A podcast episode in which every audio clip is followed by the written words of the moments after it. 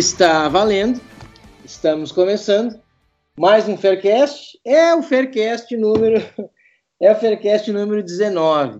É um Faircast que eu tenho que aturar aqui dois flamenguistas e um, e um terceiro flamenguista, porque não é possível. O cara, o cara é corintiano, o cara deixa de ser corintiano para virar torcedor do Liverpool e agora é torcedor do Flamengo também. Então é três, é, é três flamenguistas para eu sozinho de gremista que tem que aturar um dia depois um dia depois da trágica derrota do Grêmio por 5 a 0 para o Flamengo. Bom, a gente vai falar aqui no programa também de Libertadores, mas é, é, é, rápido, é um assunto que já passou, né, cara? Assunto que já passou, não precisa ficar falando muito tempo.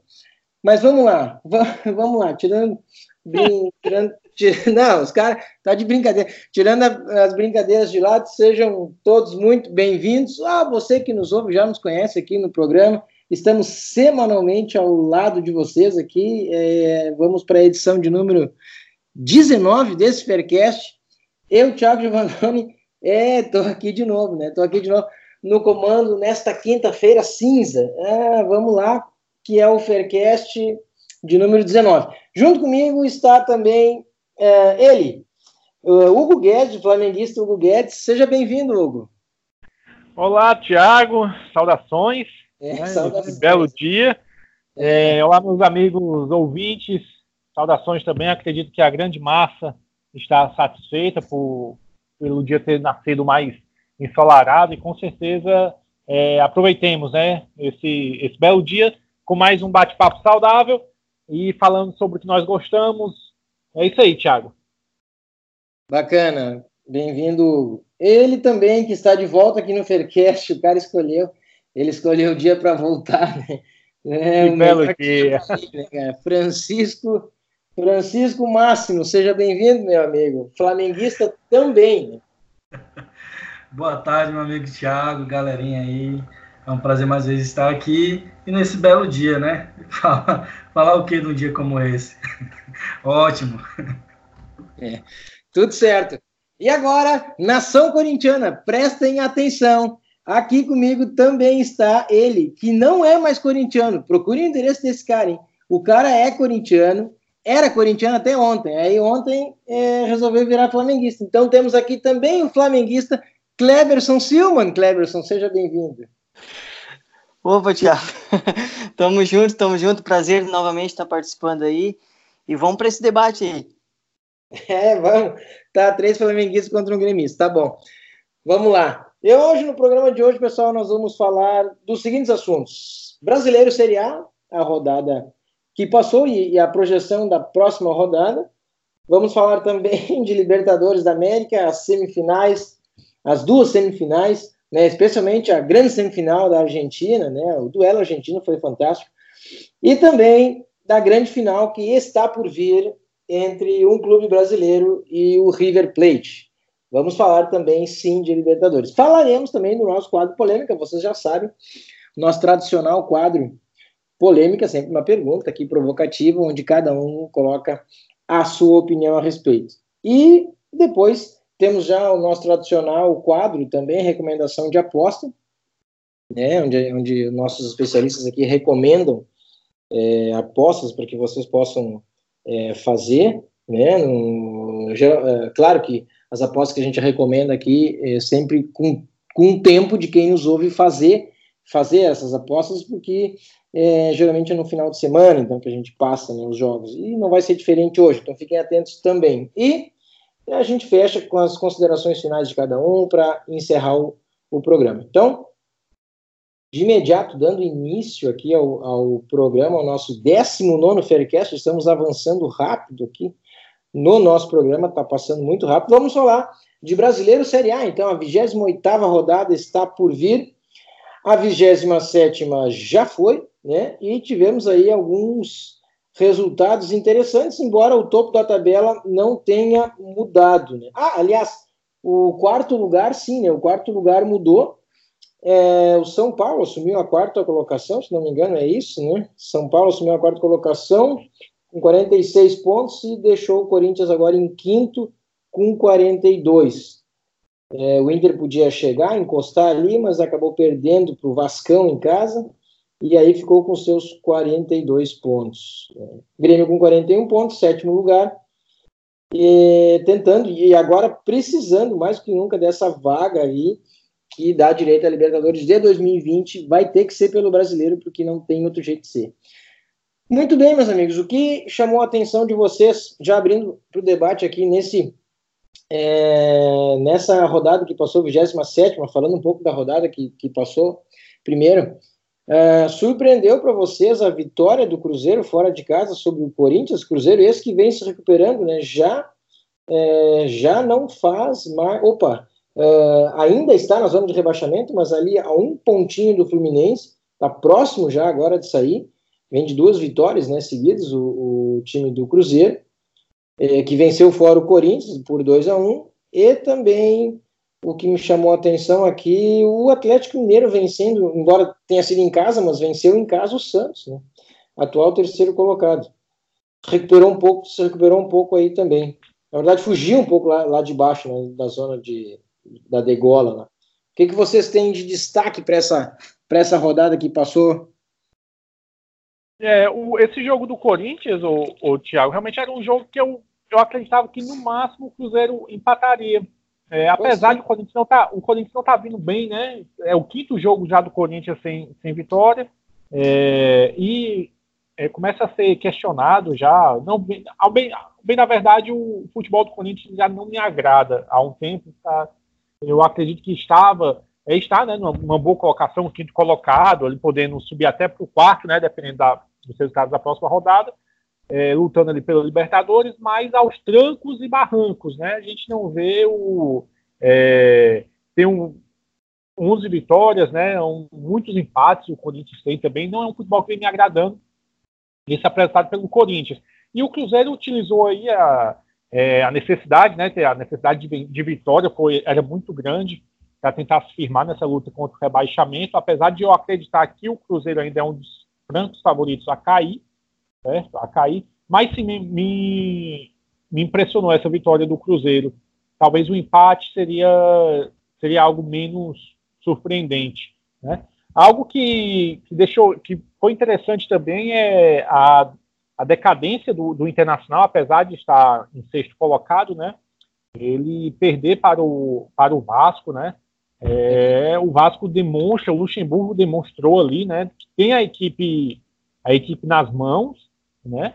Tem a equipe nas mãos e é, está fazendo um belo trabalho com uma equipe limitada. Uma equipe limitada já está em décimo, em décimo primeiro e se brincar ele cumpre a promessa e, e luta ali pela Libertadores, viu? Pela Libertadores. E o seu internacional, não entendo o motivo de ter demitido o Odair, mas uma coisa que eu não compreendo nesse futebol brasileiro são essas demissões, sabe? Não faz é, sentido. Não, é, não faz sentido, não faz sentido. Ah, mas o, o, o time via de quê? Ah, não tá, não tá agradando, não tá. Pô, o time tá ali em cima, na parte de cima da, da tabela, tá em sexto, vem. Foram, foi apenas uma vitória, né, nos últimos cinco jogos, tudo, mas. Nos últimos seis jogos, desculpa.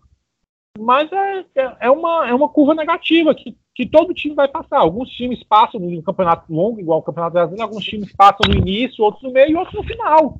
É, todos os times passaram, passaram ou passaram por isso durante o Campeonato Brasileiro e não conseguir segurar o técnico, colocar tudo na, na conta do técnico, é uma, é de, uma, de uma falta de profissionalismo tremenda. Não, não compreendo, não. É verdade. E, é, é, eu acho é. chato. Concordo. E, e, e, será que essa derrota do Inter em casa para o Vasco é, tem a ver com isso, com essa demissão? Tipo, a gente sabe que às vezes o jogador, é, ele também, né? Se ele não quer jogar, a coisa não acontece. Será que tem, tem um pouco disso? Porque eles não queriam que o Odair saísse, o Odair saiu, aí assume o, o, o rapaz lá que estava treinando o Sub-23, se não me engano, do Inter, e para esse jogo contra o Vasco. Não sei se não. Foi, foi, foi, uma, assim, foi uma derrota injusta, né? Eles, é, injusta é uma palavra errada de utilizar, né? Porque o Vasco se fez um gol e não tomou nenhum, fez por merecer a vitória, né? Mas é. é um, foi um, um, jogo que o Inter teve, que acho que passou de 60% de posse de bola, só confirmar, 70% de posse de bola, é, finalização, o dobro de finalizações do, do Vasco, tá entendendo? É, a quantidade de passos corretos também, bem superior à do Vasco, e o tipo de jogo, mas só que eu, eu não sei se eu tenho a visão correta, mas assistindo essa partida, eu, eu estava assistindo essa partida, e é, o tipo de jogo continua o, o, mesmo, não, não vi muitas mudanças, muitas mudanças no Internacional. Então, o que me leva a crer é que realmente é uma curva negativa. É, as eliminações na Copa do Brasil no, e na Libertadores talvez pesaram muito, né? Na, na permanência do Aldair, mas é, talvez por alguns erros táticos, realmente, erros de como enxergar a partida, de como passar a importância da partida para a equipe, ou a dificuldade da, do próprio elenco em entender como se comportar diante de um Flamengo ou diante de um Atlético Paranaense. Ou seja, é, é meio. Porque a gente vê os dois lados da moeda, né? O time não soube se comportar quando era o underdog, quando não era o favorito, no caso contra o Flamengo, e não soube se comportar também quando era o favorito perante o Atlético Paranaense. Foi aquela derrota por 2 a 1 em casa, né, no, no Beira Rio. Talvez isso tenha levado muito à questão da demissão do Odaí, mas eu não vejo muitas mudanças, pelo menos por enquanto, no Internacional. É, verdade, tem, tem razão. É, já tu falaste aí do, do, Flamengo, puxando um pouco do pro lado aqui do, do, do, Flamengo e aproveitando que a gente tem os outros colegas também podem podem podem falar, fiquem à vontade. É, porque senão é, eu vou até vou é, até não, o programa, viu? Pode. A gente, a gente, a gente domina aqui, né? A gente vai falar sozinho daí. Aí, não, aí não tem graça. Quer dizer, é, é bacana, mas Poxa, nós é, vamos, vamos, aproveitar o conhecimento de todos. O Flamengo fez 2 a 0 no Fluminense, olha, o clássico, né, carioca, ainda assim 2 a 0 E a pergunta que fica, assim, quem é que para? Porque o quem é que para o Flamengo? Será que tem alguém que para? O Campeonato Brasileiro, e assim, aí tu olha o Campeonato Brasileiro, vou colocar uma questão para vocês já. 64 pontos Flamengo líder, no segundo Palmeiras com 54. São 10 pontos diferentes. Se quisesse botar o time reserva do reserva, sabe? É, para dar um descanso para, digamos, o time titular, ou considerado titular, podia, sabe? Porque tem margem. Olha, são mais de três jogos, não adianta. Tem que perder três jogos para o Palmeiras ganhar, ganhar. Olha, o Palmeiras ganhar três jogos e ainda assim ficar na frente, né? Então já é uma, é uma boa gordura, que, como a gente fala, né? É uma boa margem. E por que que então não faz isso? O, o Jorge Jesus, ele, eu acho que tem um estilo bem, bem, bem próprio, assim, bem forte de ser, né? Tiagão, Bora lá falar do, do Flamengo aí nessa última rodada, né? Sim. O Flamengo meteu 2 a 0 no Fluminense. Os gols de quem? Dos artilheiros do campeonato aí. O Gabigol, que já tá com 19 gols. E do Bruno Henrique, que é o, o vice-artilheiro que agora está com 12, se não me engano aqui. O Flamengo, como você falou, tá com 64 pontos. E essa vitória do Atlético, cara, foi tipo para dizer acabou.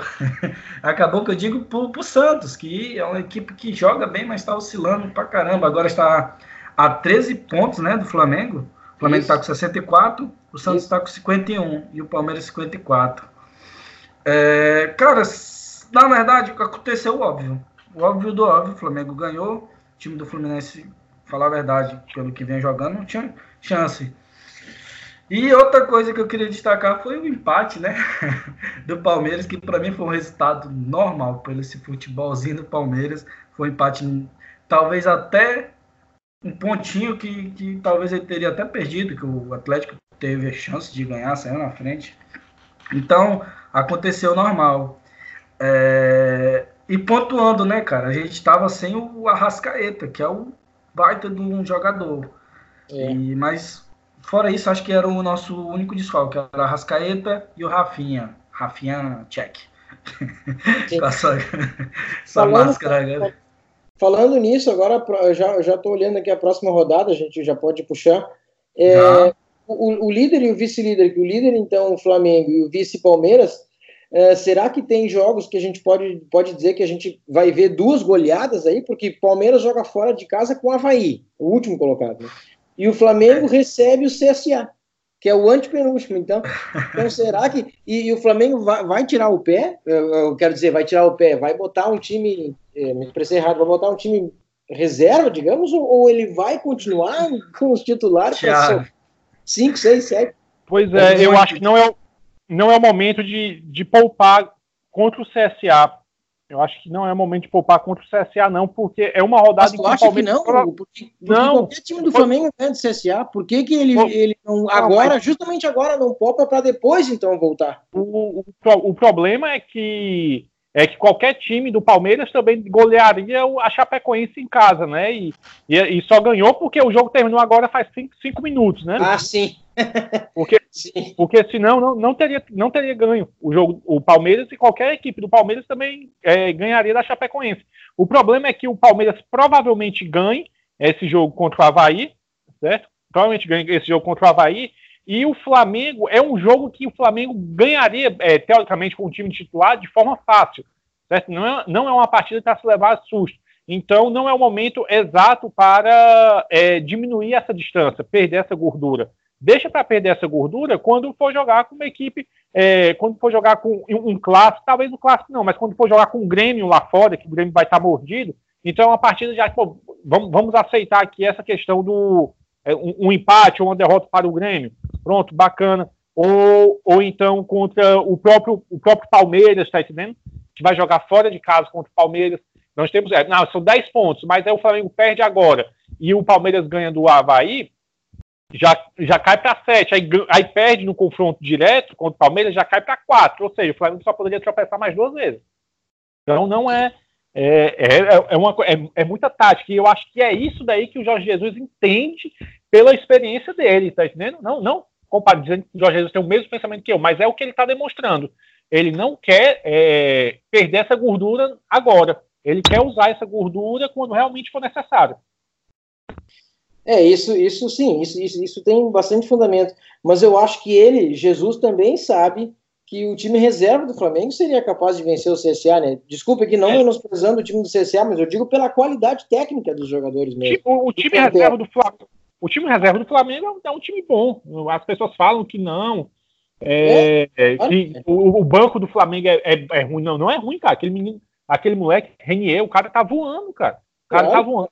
É, você vê as substituições que, que, foi, que, foram feitas ontem, o Diego voltando, tá, o Diego fazendo gol ontem, cara. Por pouco ele não fez, fez um gol ontem. É. É, então você, você tem um banco bom do Flamengo, um bom banco, né? O Vitinho, pô, então dá para ganhar realmente, mas eu acredito que ele não vai mandar um time completamente é, reserva, não. Nem deve. Tem que fazer a história mesmo. É, ele quer, ele, só se ele quer, ele ah. quer ter 100 pontos aí, 80 pontos, quer dizer, ele quer, quer estourar a quantidade de pontos aí. Ser Só curiosidade, Thiago. Sobra. É. Eu já fiz a projeção aqui de quantos pontos o Flamengo vai fazer com a taxa de acerto, com a taxa de pontos que ele fez até agora. O Flamengo está com um aproveitamento de 79% é, conquistado. Em 27 partidas, conquistou 64. De 81 pontos, ele conquistou 64 pontos. Ou seja, aproveitamento de 79%. Fazendo uma projeção com esse mesmo aproveitamento, dizendo que o Flamengo vai manter esse aproveitamento, o Flamengo chegaria a 90 pontos recorde brasileiro, com 20 equipes. O recorde do Brasileirão com 20 equipes é a campanha do Corinthians aqui. Corinthians em 2015 com 81% de aproveitamento. O Corinthians fez 81 pontos. O Corinthians naquele ano ganhou de todo mundo, menos do Flamengo, que foram dois empates. Ele teve pelo menos uma vitória em todo aquele campeonato. E o recorde, recorde de todos os brasileiros é o do Cruzeiro de 2003, com 72% de aproveitamento. Ele fez 100 pontos. Porém, naquele tempo, eram 24 equipes, por isso teriam, tinham 46 jogos. Então, era bastante jogo a mais do que hoje, que são 38. Então, o Flamengo tem tudo para ter um, recorde na pontuação, recorde de aproveitamento. Se manter essa pegada aí, cara, é, tem tudo para bater recorde do recordes. E, e, é possível que o Jesus queira fazer isso, né? Imagina que ele queira deixar o nome dele na história do, do Flamengo. Pra te ver, cara, dos quatro artilheiros do Campeonato Brasileiro, sabe quantos é, são do, do Flamengo? Thiago, Kleberson. Dos, dos quatro primeiros? Isso, dos quatro primeiros artilheiros do Brasileirão. Três, Três. são do Flamengo. Três são do Flamengo. O Gabigol, o Bruno Henrique e o Arrascaeta. Exatamente. É. É. Ô, ô, Francisco, ô Francisco. Pode falar. Tu, tu, falou, tu falou uma coisa interessante aí que o, que o Corinthians foi campeão e não ganhou do Flamengo. E o interessante é que o Flamengo também não ganhou do Corinthians até agora, né? Pode, pode, pode ser campeão sem ganhar do Corinthians. Pode acontecer é, o inverso aí. Verdade, né? Verdade, aí, verdade. Dia, dia 3 de novembro acabam. Dia 3, dia 3 de novembro, às 15 horas, Flamengo e Corinthians. É, no Maracanã. Thiago, eu só queria, eu só queria pontuar o confronto do, do Palmeiras e do Havaí. Eu te digo de verdade, não vejo o Palmeiras goleando o Havaí. Aquele jogo do Palmeiras e CSA foi um jogo totalmente fora da curva pro Palmeiras. É, por que te digo? As equipes do Mano Menezes, cara, mesmo tendo um, um time superior, dificilmente elas enquanto você não vê aquele time fazendo triangulação. É uma equipe que depende muito do Dudu. Dudu tá bem, o time tá bem. E, e, cara, o time do Palmeiras é, pode jogar muito mais do que ele joga, cara. O time do Palmeiras pode jogar tanto quanto joga o Flamengo, cara. É isso que eu fico. O Palmeiras conseguiu piorar do ano passado para cá, cara. O cara foi campeão ano passado, não perdeu jogadores e fez foi, sério, o Alexandre Matos vacilou demais esse ano. Ele é um cara que tem um puta de um trabalho no Palmeiras. Mas me diz, Thiago, esse ano teve inúmeras contratações do Palmeiras. Eu duvido se tu lembra. Olha quem o Palmeiras contratou. Carlos Eduardo, foi do preço do Bruno Henrique, foi 24 milhões. Ramires, bichado. Henrique Dourado, bichado. Ah, se for para contratar cara que não precisa, contratou Goulart, foi embora. Contratou Felipe Pires, Zé, Rafael não é titular. Veiga vai e volta, que já estava, na verdade, foi integrado. Na verdade, eu queria que o. Eu tenho certeza que antes o Alexandre Matos assistiu esse jogo, ele viu.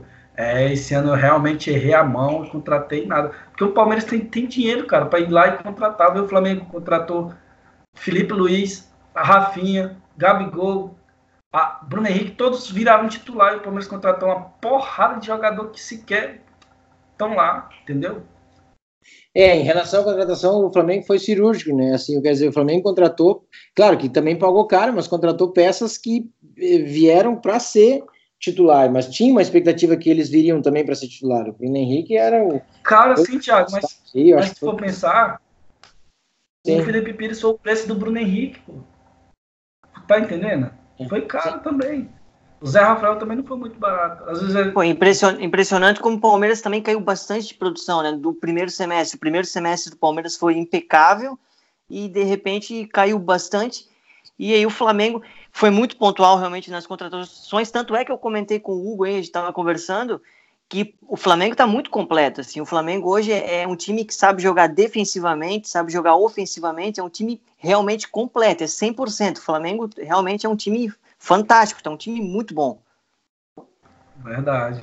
E, e completando, o jogo entre o Havaí e o Palmeiras, o Havaí, ele é um mandante enjoado, cara. Ele é um mandante enjoado. Ele é um time que não. que vai esperar o Palmeiras e jogar por uma bolinha no contra-ataque. Ele. E o Palmeiras, quando é para o jogo, a gente viu quando foi aquela dificuldade contra a Chapecoense. Na verdade, foi injusto aquele 1x0. Não é porque eu tô torcendo, que eu sou flamenguista. Foi injusto porque a, precisou de uma expulsão, digamos que daquele ator lá do Dudu que voou. Tudo bem se pega, acho que. Mas aquilo foi uma. Foi uma puta da sacanagem que o cara nem sequer pegou no Dudu. Tentou, mas não pegou. E, e com uma mais, o time superior. Sinceramente, eu, eu, Alexandre Matos, iria atrás de outro treinador, que Mano Menezes, cara, para mim é mais do mesmo, é se acomodar, tem que buscar um algo novo, tentar mudar. É isso que eu vejo assim, do Palmeiras. E esse ano, eu torço para que o Palmeiras é, venha, né? Mas é isso aí, bora, Lucas. O que, que tu acha? Pois então, é, na, na verdade, assim, eu, eu, acho que o, o Palmeiras realmente já perdeu o título, né? O Flamengo é realmente dificilmente vai perder esse título. E assim, ó, a briga realmente agora tá no, no G4, né? Tá para quem vai para Libertadores. Essa vai ser uma briga acirrada que vai até o fim. Grêmio tá entrando na briga, vai ter que entrar na briga, né? É um time que tem qualidade para brigar aí pelo G4. O Internacional também pode de repente se voltar a jogar. apesar dessa queda. O Internacional é interessante que, para mim, o time do Internacional foi o melhor time do primeiro semestre. Era um time, assim, é, muito é, compacto, um time muito bem, bem estruturado, jogava de uma forma muito, é, muito bem, bem, bem organizada. Era um time muito bom no primeiro semestre e, de repente, caiu muito de produção. Assim, eu até esperava muito do Internacional e, e até esperava que ele fosse campeão da Copa do Brasil. E, e no fim acabou perdendo para o Atlético. E, e, em relação ao, ao Brasileirão aqui, então eu acho que é isso. Eu acho que o G4 aqui vai ser uma disputa grande. O Corinthians, se se classificar para a Libertadores, é, os torcedores do Corinthians vão ter que erguer a mão para o céu, porque o time do Corinthians está numa fase bem ruim mesmo, tá? Numa decadência. Se o time não se arrumar, não se organizar, pode ficar fora da Libertadores e isso será muito ruim, vai ser muito ruim para o time do Corinthians.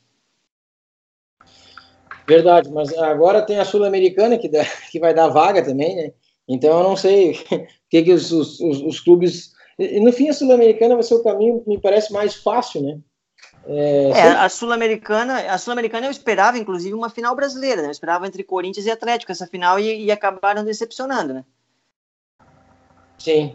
Sim, tem fato. uma outra coisa, tem, tem uma outra coisa interessante também, que não sei se vocês já ouviram falar, que a, a Comebol está querendo organizar uma, uma super Copa da Libertadores no ano que vem, entre todos os campeões da Libertadores de todos os tempos aí de repente poderia dar uma vaga. E aí o interessante é que essa Libertadores, essa Supercopa da Libertadores garantiria também, acho que uma ou duas vagas para o Mundial de Clubes, né? Que agora é de quatro em quatro anos, que vai ser, acho que em 2021, se eu não estou enganado. É. é tem, tem essa super. Mais uma competição, né? Eu não, é, não sei, que vai, vai entupir de competição, cara. É, a é, CBF já não concordou, né? Pois é, fica difícil, cara, fica difícil. O calendário já tá. Ah, hein? entre você. Vamos, vamos, vamos convenhamos, né?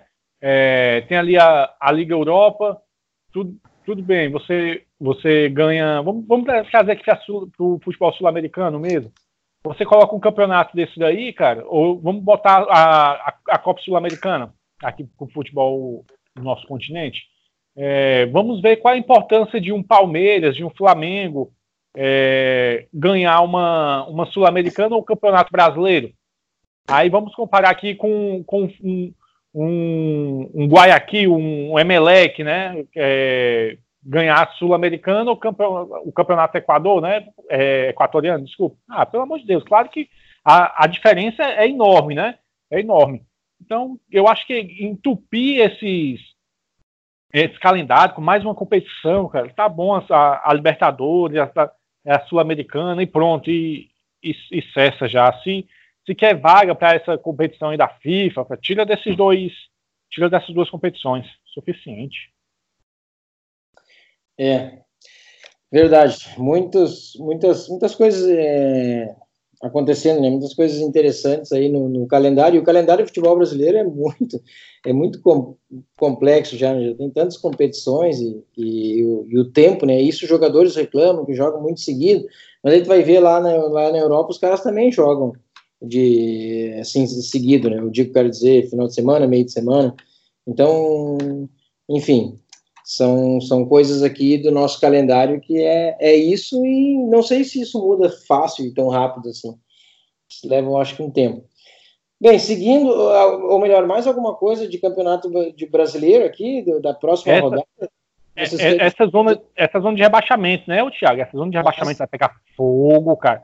Vai pegar fogo porque temos dois times grandes. A Chapecoense e o Havaí estão decretados já, né? É, pelo que nós podemos ver. Inclusive, a, a Chapecoense jogou, jogou já o, as luvas, né? Jogou a toalha. E o Havaí vai no mesmo caminho. É, agora tem esse, o CSA tá, tá ali com, com uma vitória, dependendo dos resultados ali. Ele, se o CSA ganha do Flamengo, né? Próxima rodada, próxima rodada é, ele pode sair da zona de abaixamento. E temos ali o Fortaleza, né? O, o Fortaleza, o, na verdade, o Botafogo. O Botafogo o... Na verdade, o Botafogo tem tá, é, é, que tá um pouquinho acima, né? Mas é. duas rodadas ali pode, pode chegar. E temos o Fortaleza, Ceará, Fluminense e Cruzeiro, né? E, e, a, e CSA, esses cinco. É, é, é, bem, vai ser muito puxado, porque temos já confronto direto. É, Cruzeiro e Fortaleza, né? As, as, casas abriram aí menos um para o Cruzeiro, ou seja, as casas estão apostando que o, que o Cruzeiro é, é o mesmo, né, de 2003, tudo, tá em primeiro lugar e abre com uma linha de menos um contra o é. Fortaleza. Não sei se, se vale uma linha dessa não, certo? É, não, sei, não sei se vale de forma, de forma alguma. Já o Ceará joga em casa contra o Vasco, né? Contra o Vasco. É, também é uma, é uma partida é uma partida bem interessante, porque eu acredito que o Ceará vai vencer, é, vai vencer e já, já chega aos seus 32 pontos, né? Chega, chegaria aos seus 32 pontos.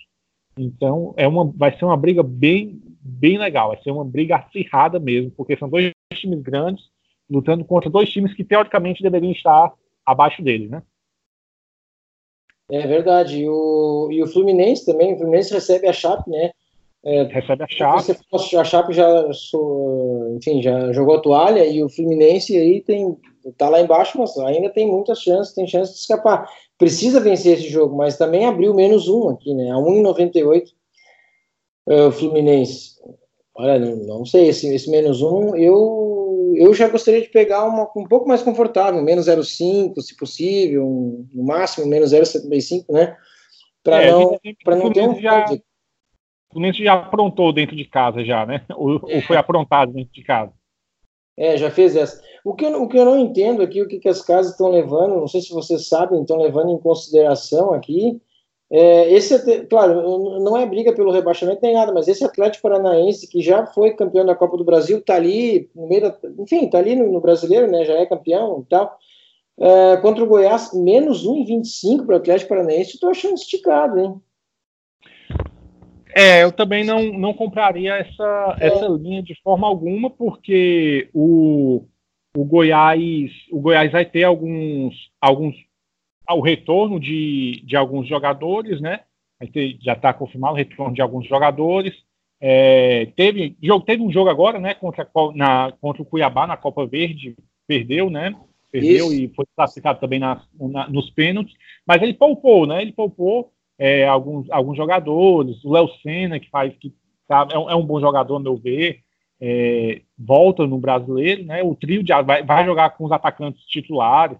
Então não vai ser um jogo fácil, um jogo fácil para o, é, para o Atlético Paranaense, levando em consideração que o, bem na verdade, um, até uma vaga ali na, na, na Sul-Americana para o Goiás é, é muito bem-vindo, né? Já é para o, o, a realidade do Goiás é, é muito boa.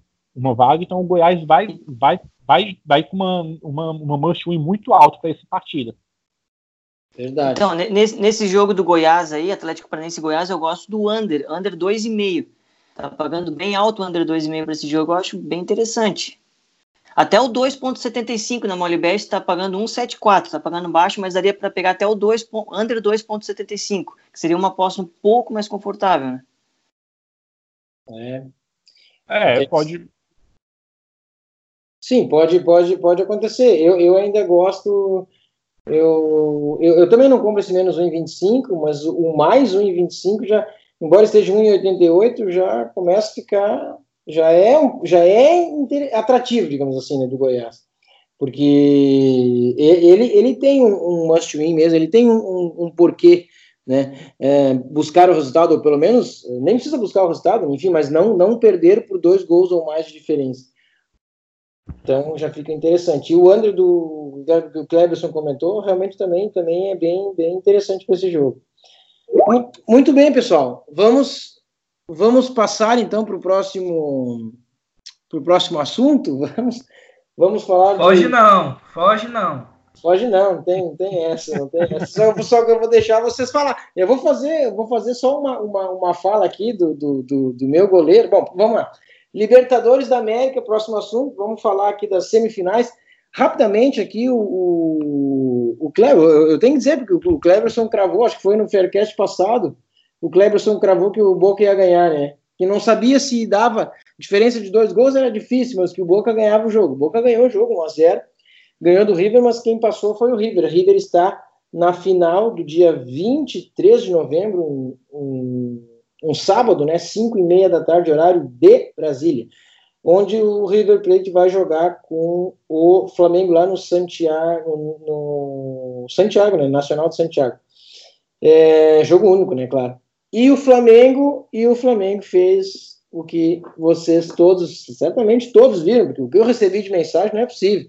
Todo mundo viu esse jogo. 5 a 0 Não, não é possível. 5 a 0 no Grêmio. Ó, vou te dizer que pelo menos dos cinco, do, dos cinco gols, quatro gols, eh, não pode ser. Foi culpa do, foi culpa do, do, do nosso goleiro. Cara, o goleiro, tá, é, é lamentável falar um negócio. O goleiro chuta, aí, aí o, o, o Gabigol chuta pro gol e, e, o cara, em vez de me soquear, me espalma pra frente, a bola não tinha ninguém jogador do Flamengo na frente dele, cara. Não, ele quer tentar segurar a bola, a bola passa embaixo do braço e aí o Bruno Henrique faz 1 a 0 Antes disso, o Grêmio tem uma oportunidade, o Michael na cara do gol, né? O Michael escorrega, se ele é o que perde o tempo da bola, perde a passada e não consegue, porque se ele dá, se ele, se ele entra inteiro na bola ali, ele faz 1 a 0 Vocês viram esse lance, né? O Michael, o Cebolinha na esquerda, né, na, na, dentro da área, já dentro da pequena área, dribla o zagueiro, que se não me engano era o Rodrigo Caio, e, cru, e chuta pro gol e o Diego Alves espalma para frente, aí sim vem o Michael, só que o Michael perde passada, perde tempo de bola e não e não consegue desequilibrar do chuta, mas o zagueiro tira. E mas se ele entra inteiro ali, o Grêmio faz 1 a 0. Cara, 1 a, eu não estou dizendo que, que, o Flamengo não ia virar o jogo, mas aí já era outro jogo. Entendeu? Isso foi antes do é. gol. É, já, já seria outro jogo, né? Sim, é, na verdade, vou, sejamos realistas. O Flamengo fez ontem que, o que ele deveria ter feito lá, o que era para ter acontecido lá em Porto Alegre. Né? É, pelo que é, um, é, uma partida de 180 minutos. É, eu sei que dói o, o Thiago, mas esse placar para ter sido placar de Porto Alegre, pelo que o Flamengo apresentou no primeiro tempo certo? Pelo que o Flamengo apresentou no primeiro tempo, era para ter saído naquele primeiro tempo e na partida mesmo com pelo menos uns três gols de diferença ali. Em Porto Alegre já demonstrou uh, uma, uma superioridade, certo? Ao meu ver, técnica que é, que é evidente, certo? Que é evidente a superioridade técnica do, do Flamengo e tática também, e tática. É, o Grêmio não soube é, trabalhar com, contra o Flamengo em Porto Alegre, chegou em, no Maracanã, achando que o Flamengo agiria da forma, e foi aí o, o nó na cabeça do, do, do, time do Grêmio, talvez o Renato Gaúcho, porque quando tá, o, Renato Gaúcho é um, é um, é um baita profissional, é, e deve ter percebido isso, que é, o Flamengo não entrou, e eu comentei isso ontem no, no, com vocês, o Flamengo não entrou do jeito que estava acostumado a entrar que está acostumado a entrar, que na verdade que não que o Flamengo esteja acostumado a entrar, que nós estamos acostumados a ver o time do Jorge Jesus entrar. É, não entrou avassalador, sabia, eu, óbvio que o Jorge Jesus percebeu, sabia que o Grêmio iria é, adiantar as suas linhas, foi o que aconteceu e foi quando o Grêmio foi perigoso. O que me espantou foi depois ali dos 25, 30 minutos, o Grêmio recuar suas linhas. Não sei se o time cansou, porque você marcar em cima, você você ir sem, você está no campo adversário, cansa mais, o time desgasta mais fisicamente, você vai correr mais, você tem que indo e vindo durante, é, durante os 90 minutos por todo o campo, isso desgasta. Mas era para o Grêmio estar muito, mas muito, muito bem fisicamente. Era para o Grêmio estar muito descansado e taticamente preparado para é, não é, ter a sua pressão correspondida nos primeiros minutos. E eu acho que quando o Grêmio perdeu esse gol, teve uma outra chance também que o, o cara é, chutou ali meio mascado e o, e o Diego Alves agarrou, né? Foi, acho que foi muito claro aquele, aquele lance. É, e o Grêmio começou a, a, se cansar, talvez psicologicamente também, não conseguiu furar, não, não, não viu do Flamengo a, a ação, na verdade, que o Flamengo estava acostumado a, a, ter, que era ir para cima, e depois que o Grêmio recuou as suas linhas, parou de ir para a, a, o campo do Flamengo marcar, o Flamengo tomou, tomou conta do jogo. E isso ia acontecer. É, o Grêmio teve chance, eu, e eu estava esperando o Grêmio talvez abrir o placar, certo? porque é, não é um time que é um time de qualidade também, nós não podemos desmerecer o Grêmio, tem, tem bons jogadores, aquele Cebolinha é muito perigoso, discordo talvez que ele seja o melhor jogador do Brasil, é, no Brasil, em atuação no Brasil hoje, mas é um jogador muito acima da média e poderia ter é, desequilibrado mais do que poderia ter feito mais do que fez e talvez aberto o placar. Mas eu sabia que o Flamengo, que a partida estava sob controle. É só você ver é, os números da partida. Você vendo os números da partida, o Flamengo não perdeu o controle da posse de bola. Não, talvez cometeu mais erros de passe do que estava acostumado a cometer. E quando o Grêmio recuou, o Flamengo, é, o Flamengo fez o que quis, né? Fez o que quis, contribuindo talvez com uma noite não, não muito feliz, né? Do, do, do goleiro do, do Grêmio, né? Do Paulo Vitor, é, mas fez o que quis com o Grêmio, né? Na verdade, fez o que era para ter sido feito lá, na, lá em Porto Alegre. Verdade, agora quer ver, antes de passar a palavra para o mais flamenguista de todos aí, o, junto com o Hugo, né, o Francisco, e o mais novo flamenguista também, né, cara? Vocês ganharam, vocês ganharam mais um flamenguista, cara. Olha, a nação flamenguista aumentou, cara, de ontem para hoje, cara. Isso já é fato, cara. Fora que deve ter aumentado enormemente, né? Ah, Mas sim. nosso conhecimento já aumentou, cara. Já tem um cara aqui que, que já virou flamenguista. Espetacular. Olha, o, quero dizer para vocês que a, a, situação do Grêmio, eu quero dizer assim, para o Grêmio voltar a ganhar um título é, expressivo, assim, eu, eu, vou dizer, tem que, tem que mudar, tem que ter muita contratação. Olha só, nós precisamos de um goleiro, esse, esse Paulo Vitor não dá, desculpe, não dá. Nós precisamos de um goleiro. As duas laterais, tá? O, o, o Cortez, o Cortez é um bom reserva, mas precisa ter um titular. O lateral direito, Galhardo, por Deus, não dá, cara, não dá. O Léo o Léo Moura já passou da idade, não dá. Precisa de um lateral direito. Então precisa de um goleiro, de um lateral direito, um lateral esquerdo.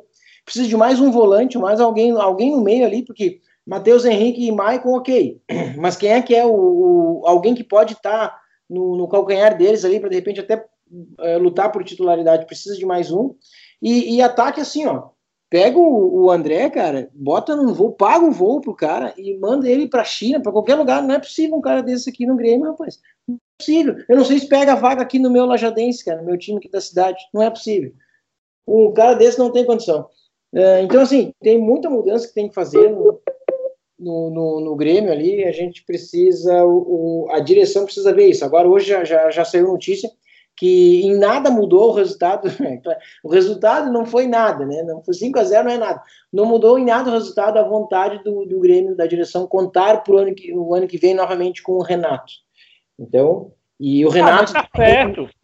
E o Renato tem também vontade de ficar. Mas então, isso também acho certo. Isso ok, não, não passa, digamos, diretamente por ele. Nós precisamos, precisamos de jogadores melhores. É, e a direção reforça, então reforçou a, a, vontade de contar com o Renato para o ano que vem. É vontade dele também de ficar, e parece que já, já se encaminha aí para uma renovação de contrato do Renato. Por, me parece, agora, claro, posso, posso ter um julgamento errado por, por ser torcedor também, né? Mas me parece que não, não, não é ele, digamos assim, pelo menos diretamente o culpado. Não sei se vocês que têm um olhar de fora também enxergam assim ou não. É o Renato é o culpado, tem que trocar, tem que sair, tem que vir outro. Ei, não, de forma alguma. É, pois é, também acho. Diga lá, Francisco, fala lá, a, no, a, no, a tarde é sua, meu. Ah, já já vou contar com a amiga do meu amigo corintiano Flamengo agora. Cleves é. para me ajudar, complementar, né? Mas bora lá. É, ontem, para mim, a culpa do jogo, a culpa do jogo ontem, para mim, não foi os jogadores sentiram, mas a culpa para mim do jogo foi do Renato. Ontem a classificação, a eliminação passou por, por erros grotescos do Renato. Chamar o Flamengo. Mas, mas, mas, o nosso. Vou te explicar por quê. Não, mas assim, ó, tomar aqueles não, gols. Ah, tá. O goleiro, verdade, o goleiro. Mas tu não sabia que o Paulo Vitor é flamenguista, bicho? É, então foi isso. É, Brincadeiras à parte. O Paulo Vitor falhou pelo menos uns três gols, acho. Dois ou foi três. É... Ah, Até o pênalti o Gabigol não bateu essas coisas, velho. É, então, mas uma ressalva, isso que eu queria dizer, aí, aí eu já deixo tu continuar. Prometo que uhum. para. Agora, não foi pênalti. Não sei se vocês não, não foi. não foi o cara caiu antes, né, cara? Bah, Bruno não Henrique. Foi. Não foi ele pênalti. sentiu que o cara ia tocar e ele forçou, não foi pênalti. É, forçou, né? Mas não tudo foi. bem. Na verdade, não foi. Oi, é... Foi não. É, aí, Thiago. É, Enfim, o que, o que que eu achei muito errado ontem? É, cara, zag, o cara botar um zagueiro para marcar a Rascaeta e o Bruno Henrique, me desculpe, cara. É. Por mais que, que, que, o cara já jogou de lateral e tal, mas o cara faz tempo que tá jogando nessa função. E eu achei pouco de. de, de, de... Achei o Renato um medroso ontem. O Renato foi um medroso ontem. Eu gosto muito do Renato. O Renato é um cara farrão, fala. E ontem ele não fez o que ele geralmente fala, que vai para cima. Pô, o time, o Grêmio tem time para ir para cima. Ele me botar Michel gol contra para para comprar o meio campo. Tem, tu, tem o velhinho lá, o Tassiano, que joga a bola. Tu sabe que o cara não sente, o, o Tassiano ele não sente. Ele joga. Quando bota ele para jogar, ele joga. Sim. Não é a qualidade do Jean-Pierre nem do Luan, mas hoje ah, é fácil agora, né? Matar, é, pegar, caçar onça morta. Não, pô, mas foi dois erros assim que eu achei que chamou. Tu vir pro Flamengo com o zagueiro na lateral e com três volantes. E é. o Flamengo, o Grêmio jogou bem, até cansar. Porque todo mundo fala, jogar para marcar é muito mais cansativo do que jogar para atacar. Porque tu segurar a pressão, todo time tu vê contra o Flamengo segura a pressão. O Inter segurou, segurou, segurou, cansou, abriu as pernas, o Flamengo é letal.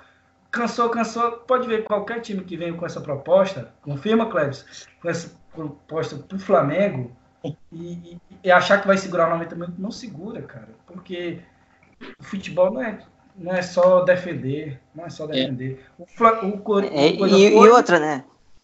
Pode falar, Cleves. E, e, outra questão é, é impressionante como o, o Gabigol, né, o Gabriel ali, junto com o Bruno Henrique, dão trabalho para a zaga adversária. Onde estava prestando, é impressionante como eles são perigosos no ataque, assim, como eles ganham as bolas, como eles levam perigo para o adversário. Então, assim, o, o ataque do Flamengo é muito perigoso. Tanto é que, que o Flamengo, assim, com certeza vai ser campeão da Libertadores. Eu não vejo outra possibilidade. Eu acho o time do River muito abaixo do, do Flamengo e, e assim, Flamengo campeão da Libertadores, se não acontecer nenhuma tragédia, né? Porque se o Flamengo não for campeão da Libertadores, é tragédia. Para mim é tragédia, pelo time que tem. E assim, se não acontecer nenhum problema, o Flamengo campeão, eu quero ver esse jogo contra o Liverpool, tá? Quero ver muito esse jogo contra o Liverpool. Eu, eu, dois times. Meus dois times também, ó, Clebs. Os dois times. Meus dois times também, também gosto. É. E assim, ó, e assim, ó, vocês estavam falando de torcida aí, é, eu vou explicar para vocês o porquê, o porquê a torcida do Flamengo é a maior do Brasil, tá? Porque Olha. assim, ó, muita gente não sabe, mas é, na pesquisa, quando eles vão fazer pesquisa, a, a, maioria, a maior parte da torcida do Flamengo não gosta de futebol. Não gosta. A maior parte do torcedor do Flamengo não gosta de futebol. Se você perguntar para um cara que não gosta, não acompanha futebol, que time tu torce? Ah, torce pro Flamengo, ele vai dizer. Aí se você, ou se você vai perguntar para uma equipe, para uma pessoa que não tem, não torce para ninguém, ele não tem time. Aí, aí o cara do Ibope vai lá, mas tu não tem time mesmo? Mas se fosse para escolher, ah, escolher o Flamengo, então vai Flamengo, vai Flamengo. Aí, claro, é a maior torcida do Brasil, obviamente. Discordo. Agora, per pergunta Tá assistindo muito Neto, viu, meu filho? Tá de sacanagem. Tá, tá assistindo de casa, muito Neto, dizer, você. Ah, o meu filho é flamenguista. Ah, então eu sou flamenguista também. E assim Ei. vai, né? Ei, Clebs, tu tá assistindo muito Neto, viu? Tá assistindo muito Neto. É. Ele, ele, chega, ele chega aqui no Ceará, ele, ele coloca o mesmo coisa, só não coloca mais torcedor no Castelão do que o Fortaleza ou o Ceará, porque a carga de ingresso é menor, cara. Chega Ei, no, em Brasília do mesmo jeito. Oi. Thiago e o, e o, Igual o Neto falou uma vez aí, é, Cleves, é, que a torcida do Flamengo é uma torcida. Oh, rapaz! É uma torcida. É, como é que se fala? Terceirizada o cara que torce pro Flamengo é o mesmo que torce pro, pro time dele da cidade, é o mesmo que... Isso aí acontece com praticamente todo mundo. É, ó, tu torce pro time da tua cidade, tem um carisma e tal, mas eu te digo porque eu sou um, um, tipo de cara que eu sou paraense, né? Todo mundo sabe. Eu nasci no Pará, mas eu olho o jogo do Paysandu uma vez ou outra ali e nem me importo. Se me perguntar qual, eu tenho camisa, mais de 15 camisas do Flamengo. E tenho uma do Paysandu porque me deram. então, isso aí é mentira, que, que o cara, cara sai torcedor, porque o, o, Neto falou que o cara é torcedor do Flamengo, mas ele só torce pro Flamengo porque já torce lá pro time da cidade. Cara, eu fico louco se eu não assistir o jogo do Flamengo. Tiver aniversário da minha namorada e eu tive que, que levar ela para um lugar que passasse sem ela saber, porque eu tava doido para assistir o jogo do Flamengo. E aí ela viu aí, ah, Maria. Como é que perde? Era aniversário dela e eu fiz os dois, né? Então, então, Francisco, mas olha só, é, a questão do, dos torcedores do Flamengo é o seguinte: o Flamengo realmente tem um grande número de torcedor, uma grande massa de torcedor, só que o problema é o seguinte: que dentro desses torcedores do Flamengo quando você vai fazer uma pesquisa, é, aí eles aglomeram um montante de, de pessoas para dar um embope na pesquisa, e aí, quando é para disputar entre os, as maiores torcidas do Brasil, esse critério de desempate entra esse, esse, esse enxame de torcedores aí que não, não tem time, que aí, na hora da, de decidir para um time, eles são flamenguistas, entendeu? Então, assim, o Flamengo já tem uma grande torcida, realmente, só que não sei se é do maior, a maior do Brasil, tá? Comparado, por exemplo, ao Corinthians, que na prática prova que tem uma grande torcida. Por exemplo, Mundial de Clubes, quando o Corinthians foi campeão em 2012, o Corinthians provou na prática que tinha um grande número de torcida lá no Japão. Foi mais de 20, 20 mil pessoas lá no Japão. E vamos ver agora, né? Vai acontecer com o Flamengo contra o Liverpool. Vamos ver se vai acontecer não, mas... isso daí. Então, peraí, deixa eu te falar então. Mas, mas não, não, não, o Flamengo dos 10, 10 bilheterias do Brasileirão tem as 10 maiores bilheterias, tem os 10 maiores públicos. Se for questão de, for de questão de marcar isso aí, então o Flamengo tem. O Flamengo tem torcedores em todos os estados. Mas assim, te entendo, entendeu? Entendi o seu ponto de vista. Porém, isso aí acontece com o Corinthians também. Conheço várias pessoas aqui que falam assim: ah, tu é torcedor do Corinthians? Sou. Tu acompanha? Pô, nem vi. Porque assim, nós estamos no país do futebol. Então, querendo ou não, é igual lá nos Estados Unidos. O cara é torcedor do basquete. Ele nem acompanha, mas, ah, eu torço pro Lakers. Por quê? Eu, eu também gosto de basquete. Aí tu fala, eu acompanho basquete. Não, mas eu torço pro Lakers. tu tá entendendo? Eu, mas eu, eu, te entendi o teu ponto. Mas em questão que o Flamengo já provou várias vezes que, que tem essa torcida, ele tem. O Flamengo vai em, em Espírito Santo, lota o estádio. O Flamengo vai em Brasília, lota o estádio. O Flamengo vai em Fortaleza, na casa dos caras, lota o estádio. O Flamengo vai Belém, não sei, não sei, não sei, Francisco. Nunca vi o Flamengo lotar um estádio aqui em Santa Catarina. Nunca vi. o dia que acontecer isso, eu posso acreditar em ti. Nunca vi. Lotar um estádio aqui, nunca vi. Ô, Cleberson, mas me diz uma coisa. É, me diz uma coisa, Cleberson. Esses, esses 20 mil torcedores lá que foram lá no Japão, eles foram todos aqui do Brasil ou, ou, ou como é que foi isso aí? Ou foram então, só pelo... pessoas que estavam do lado do Corinthians, da torcida? É, eu, eu, a gente soube, né? Apareceu no jornal aí que tinha 20 mil pessoas do Corinthians lá, torcedores do Corinthians. Eu imagino que grande parte foi daqui, tá? Eu imagino que grande parte foi daqui.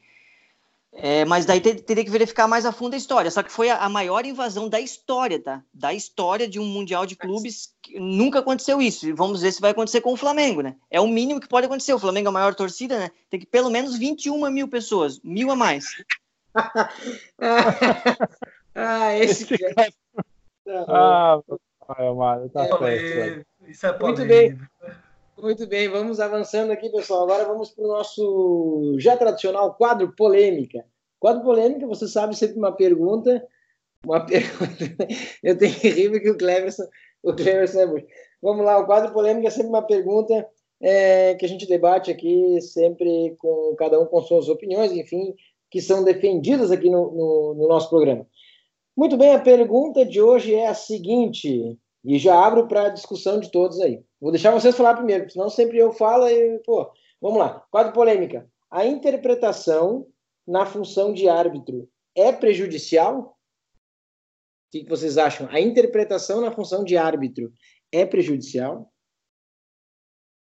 Vou, vou iniciar aqui, né, da minha opinião, e é, é, um, é um tema é um tema bem, bem complexo, né? Porque é, interpretação, né? Nós, quando você quando você deixa é, para alguém interpretar, você provavelmente é, você em um em vários cenários você terá decisões é, diferentes. O que pode acontecer? O, é, o, o Bruno Henrique foi derrubado ontem, claramente derrubado ontem, e Aí o que acontece? Não, é, é interpretativo, porque aquele toque ele é o suficiente para ocasionar é, a queda do jogador, interromper a jogada e assim o pênalti. Ah, o, o árbitro do jogo Flamengo e Grêmio achou que sim. Então o Bruno Henrique percebe que aquele toque é, é, é sim, né, é o suficiente para que seja marcado o pênalti. Aí ele vai cai na área com o mesmo to tipo de toque, talvez a mesma força, né, que não tem como nós medirmos, com a mesma intensidade no jogo contra o CSA e o, e o árbitro do, da partida do CSA contra o CSA não marca, porque a interpretação dele é que ali não é o suficiente para marcar o pênalti. Mas o Bruno Henrique vai reclamar de forma assintosa, porque na partida anterior o juiz entendeu que sim. Ah, então a interpretação causa esse tipo de, eh, esse tipo de situação e é, decisões é, diferentes em cenários praticamente iguais é, e, e, ajuda no descrédito da, da arbitragem, ajuda na, em perder tempo, em reclamação, aí vem o, o STJD querendo tirar do, o Jorge Jesus de 12 partidas do Flamengo, que não sei o quê. Então, é, é muito. É, eu acredito que seja prejudicial. Eu acredito que regras bem definidas, é, principalmente questão de faltas, é, seriam essenciais. Regras mesmo, é, algo concreto, algo talvez até engessado, certo? Talvez engessado. Diferente do que se o árbitro não viu ou, ou estava em um ângulo diferenciar, é ruim, posi mal posicionado, né? Melhor, melhor dizendo, ou quando não se tem VAR, né? Tudo bem, é uma coisa, mas você deixar ele interpretar é, pode, já, já causou muito prejuízo, coisas absurdas, tá entendendo? É diferente de uma, é, uma bola na mão, é, mão na bola, né? Essa, essa questão é um pouco diferente, mas em questão de falta, sim, eu acredito que a interpretação ela, ela prejudica um pouco, ela, ela, ela tira um pouco do crédito da, da arbitragem da partida. É verdade, eu concordo com o Hugo também, eu também acho que é prejudicial, tá? E assim, tem, o, tem a tecnologia do VAR, né? Por que não usa? Ontem mesmo no jogo, no jogo do Grêmio, por que, pô, o VAR tá ali, por que, que ele não foi olhar então? Que, aí, o, claro que o jogador fica em cima pressionando, vai olhar e tal, vai olhar, o cara, ele, ele que manda, ele que vai decidir. Mas, pô, tá à disposição, por que, que não vai olhar? Cara, se ele fosse olhar, duvido que ele ia marcar. Não é possível. É, então, assim, eu acho que sim, é prejudicial e, e, e aí afeta. Aí, como, como falou, concordo tem que ter, eu acho que eu acho que isso tinha que ser meio que engessado mesmo, ter regra bem assim rígida mesmo. Cara, é, é isso, se acontecer isso, tu vai agir assim, assim, assim. Senão tu não, não faz qualquer coisa diferente, tu não, não, não age. É, então, me parece sim bastante prejudicial. Francisco, tua opinião? Vamos lá.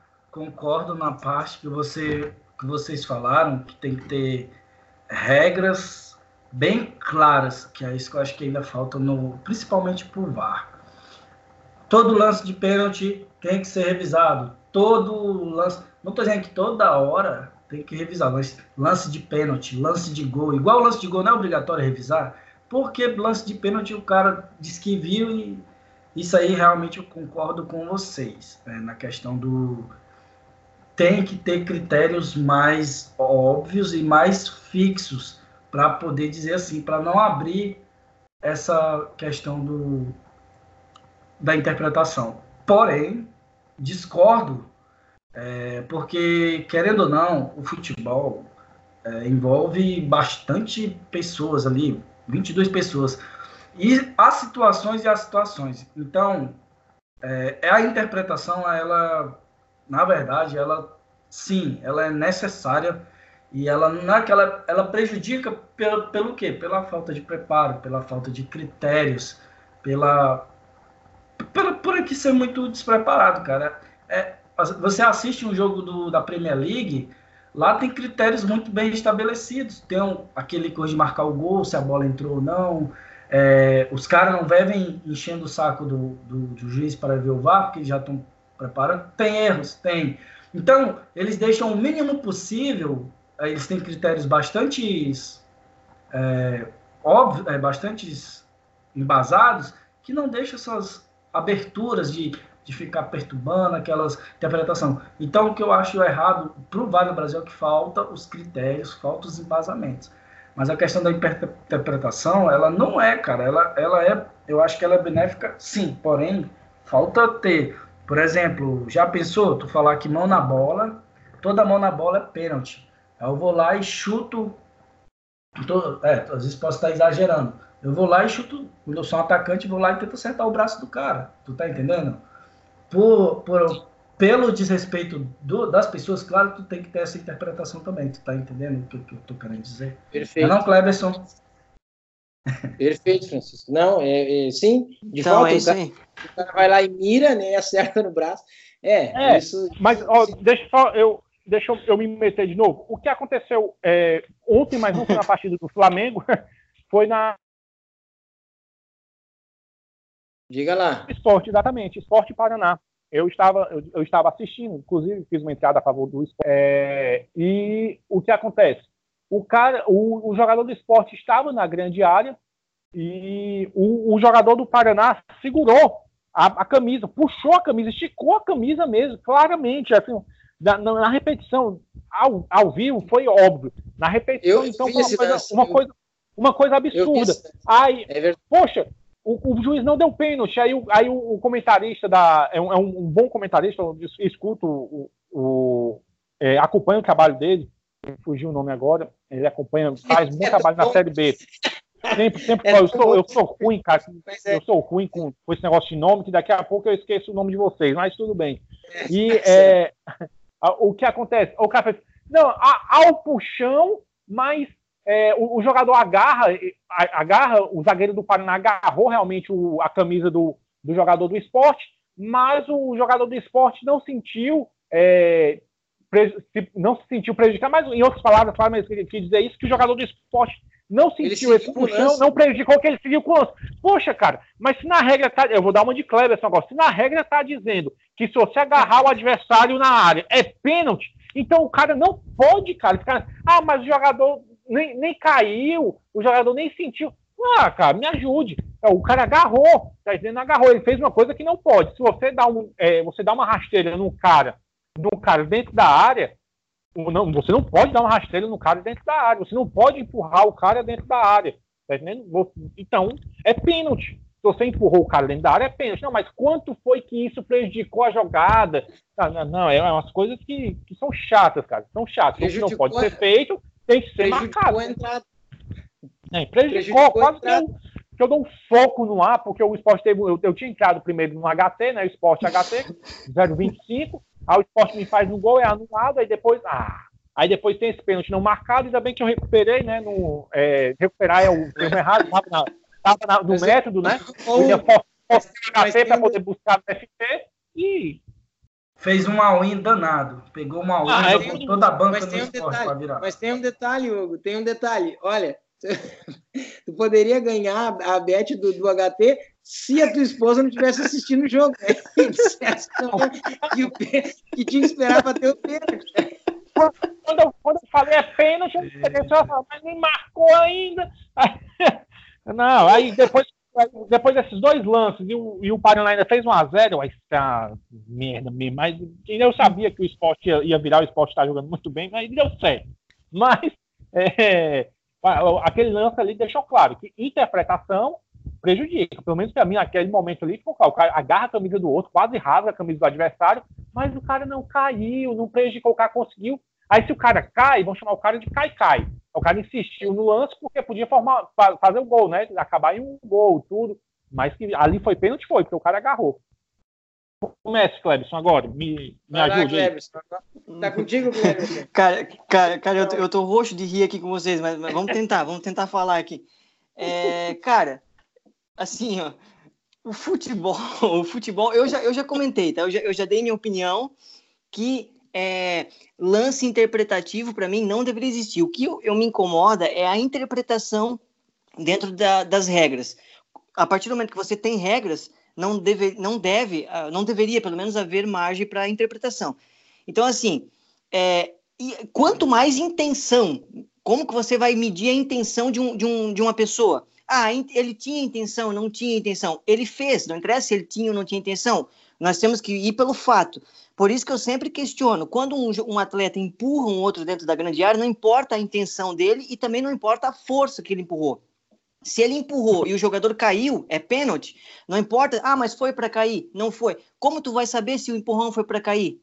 A, a, não ser o atleta que caiu. Ele foi o único que sabe se foi para cair ou não, porque ele caiu, entendeu? Então, assim, é, a regra diz assim: o pênalti é, quando acontece um empurrão dentro da área, é pênalti. Ponto. Isso é regra. Empurrão é pênalti. Empurrar jogador dentro da área, caracteriza pênalti. Não fala mais nada, não fala se o cara empurrou com força, se empurrou sem intenção, com intenção. Empurrão na área é pênalti. Então, assim, o que me incomoda é o lance interpretativo. No caso de ontem, do, do pênalti do Flamengo, para mim foi, tá? Para mim foi pênalti. Eu sei que foi um, é um pênalti que é leve, Ele... beleza, mas foi. Dentro da regra foi. foi. Ele dobrou o joelho antes, cara. Ele caiu. Só que assim, ó. Só que assim, Thiago. Só que assim, Thiago. Houve o toque, tá? Olha só. O é, Jeromel depois... com a perna esquerda. Não, não, não vi depois, cara. Assim, ele caiu depois. Ele caiu depois. Ele tava na velocidade. Só que assim, o que, o que nós temos que questionar aqui é o toque. Houve o toque e o Bruno Henrique caiu.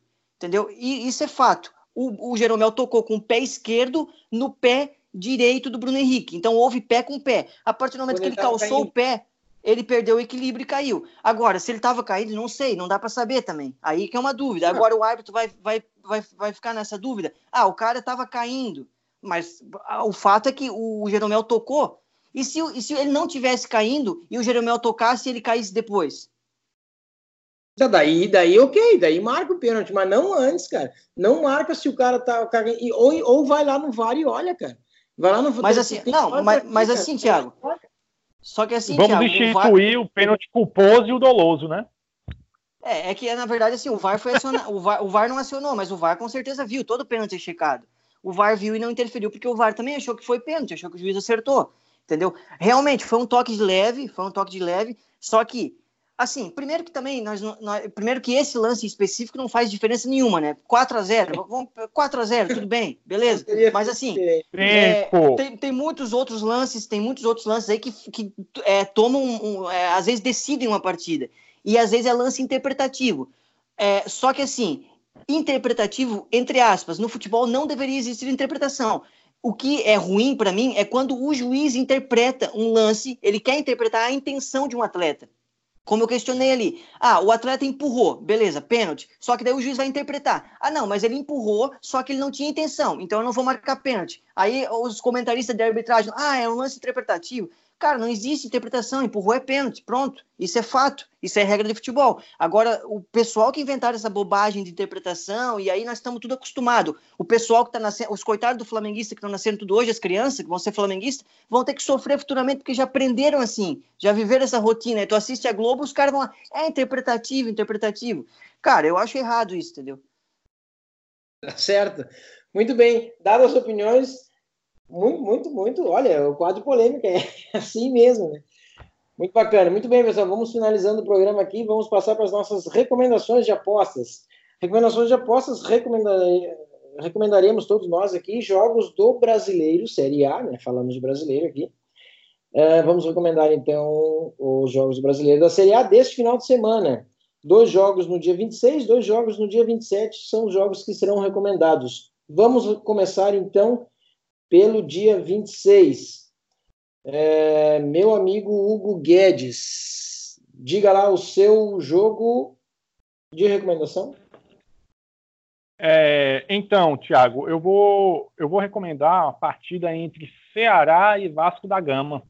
Ocorre aqui no Castelão, em Fortaleza, e eu acredito, é, eu acredito que o Ceará tem uma boa chance nessa partida a, eu acredito que a, a linha a linha talvez estivesse está justa, mas a odd me chama a atenção. A odd me chama a atenção é, pelo fato de o Ceará necessitar muito dessa vitória. O Ceará necessitar muito mesmo dessa vitória. É, jogar em casa, o Ceará vai contar com a torcida, massa da torcida, principalmente depois dessa virada sensacional contra o, contra o Bahia, né? Diga-se de passagem, o Bahia também não sabe jogar quando, quando tem que buscar o resultado, né? Só sabe surpreender.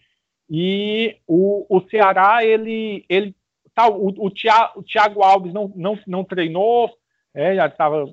Então, e, e eu acredito que o, o Adilson Batista vai botar o, o time para frente e pelo menos uma vitória magrinha o Ceará deve conseguir, é, apesar de o Vasco estar em ascensão no campeonato também.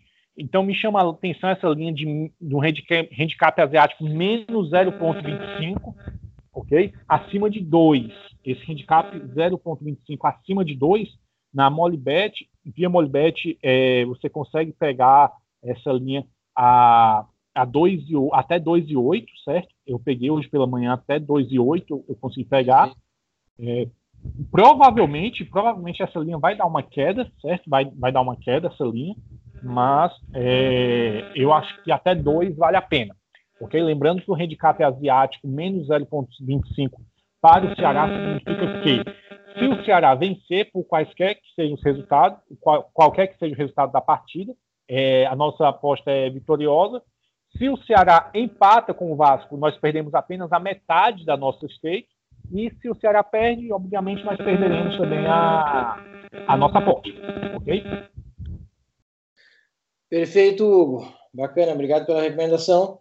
E agora, pessoal, eu vou, vou recomendar para vocês também o jogo no, no, dia 26, o jogo do Corinthians com o Santos. Né? Vou recomendar para vocês o Under 2 gols FT, né? o, o Under 2 no, no, em todo o jogo.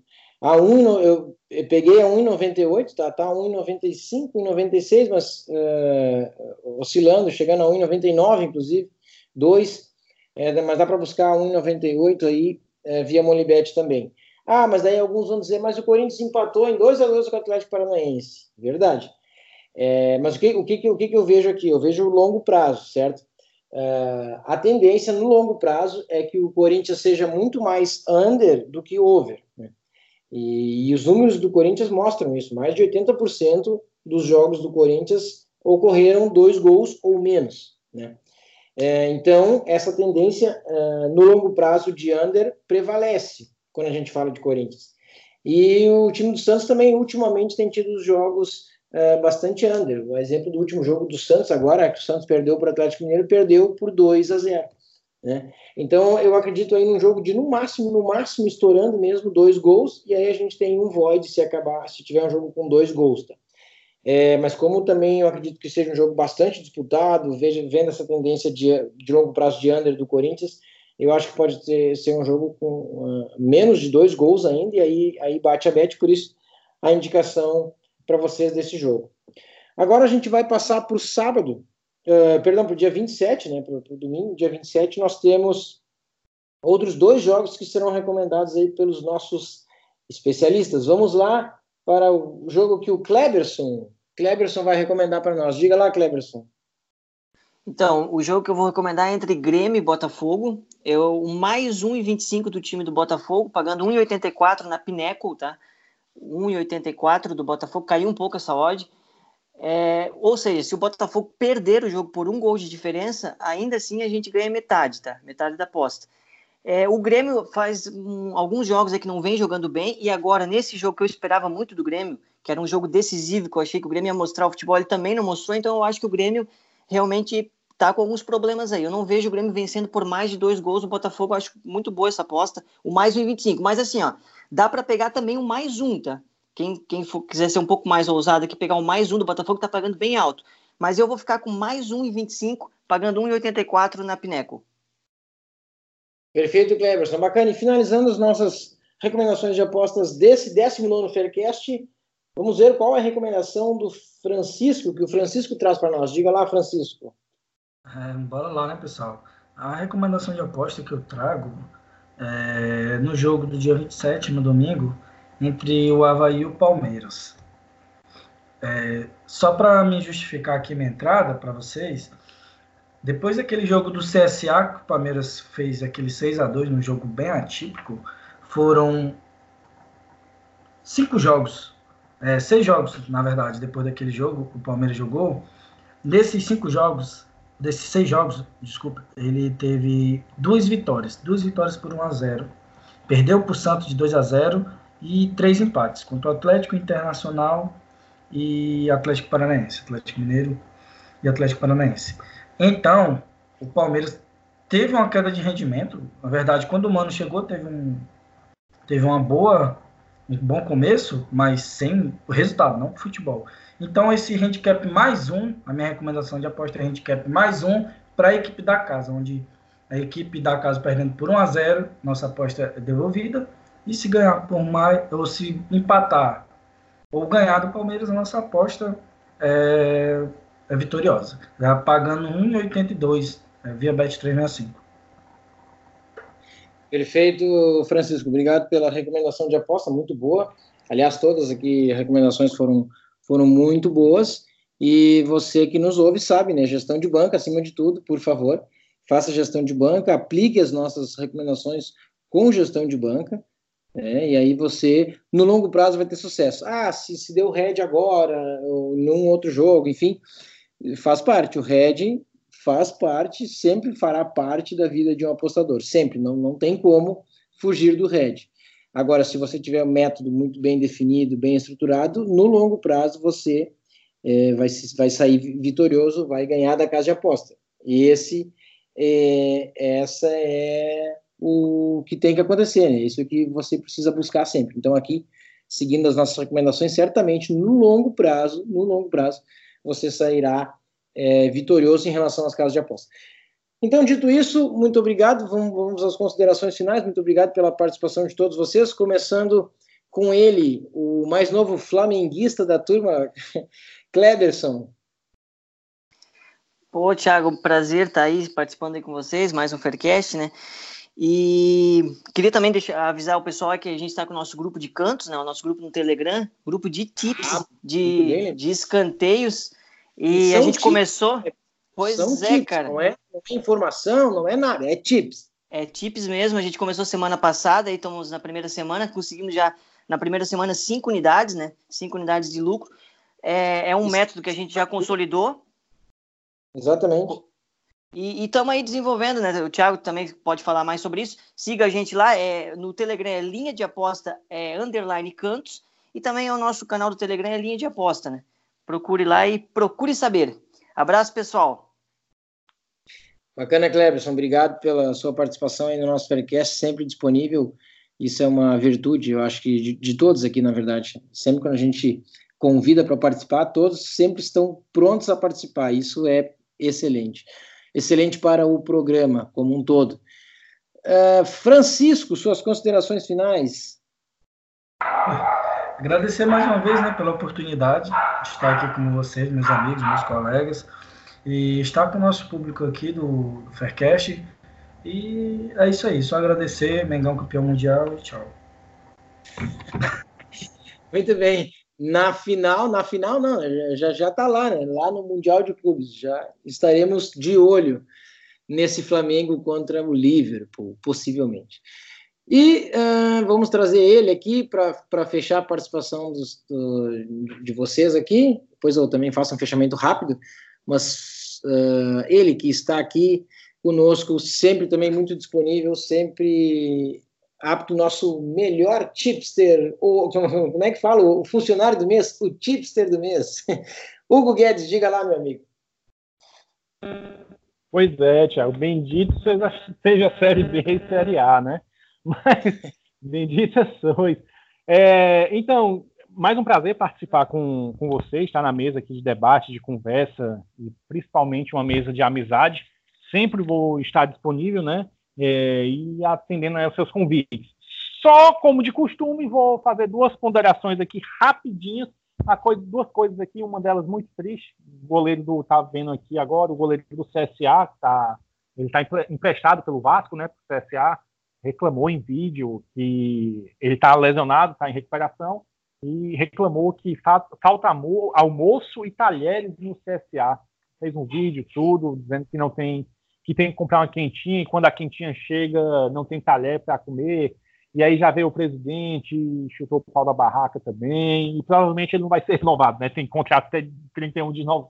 31 de dezembro desse ano e vai voltar para o, para o bastão da massa. Triste isso, muito triste, porque a Série A do brasileiro, né, a elite do futebol brasileiro, e você vê isso, é, por mais que seja uma equipe, nós saibamos que tem uma, uma certa dificuldade, uma equipe é, que está em está tá crescendo, né? Chegou à elite, mas é muito triste isso. Muito triste. E outra também é o que nós vimos falando aqui. É, o jogo entre Flamengo e Goiás, né? O jogo Flamengo e Goiás, ele vai ser lá em é, Goiás e Flamengo, na verdade, é, vai ser 50% e 50% para a torcida. A carga de ingressos vai ser, vai ser diferenciada. O Goiás explicou que foi por orientação da Polícia Militar do Estado de Goiás, mas por aí você tira. E nós veremos, sim, pode ter certeza que a torcida do Flamengo estará lotando, estará comprando esses 50% de ingressos, com certeza. Vai e aí, lotar, pessoal. Né? Vai, não, vai, vai lotar, vai estar lotado, com, sem dúvida nenhuma. Com certeza vai, vai, vai adquirir esses ingressos. É isso aí, Thiago. Mais uma vez um prazer. Francisco, estamos é, aqui para o que vier, meu amigo. E Kleberson, é, vamos seguir firme nessa luta, né? que, vale a pena. Abraço a todos e até a próxima. Isso aí. Bacana, Hugo. Obrigado pela participação também. Eu também agradeço, primeiramente, aos meus colegas, o Francisco, o Hugo e o Cleverson, a participação deles sempre disponíveis aqui pra, para com o programa, o Faircast. Finalizamos o nosso 19 Faircast. Fiquem ligados no programa de número 20.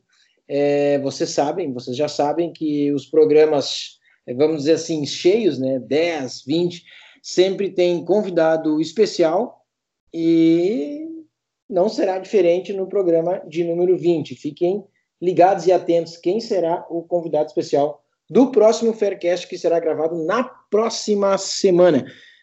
Muito obrigado, então, a paciência, a atenção de todos, pelo adiantado do, do tempo já, aos que nos ouviram até aqui, muito obrigado.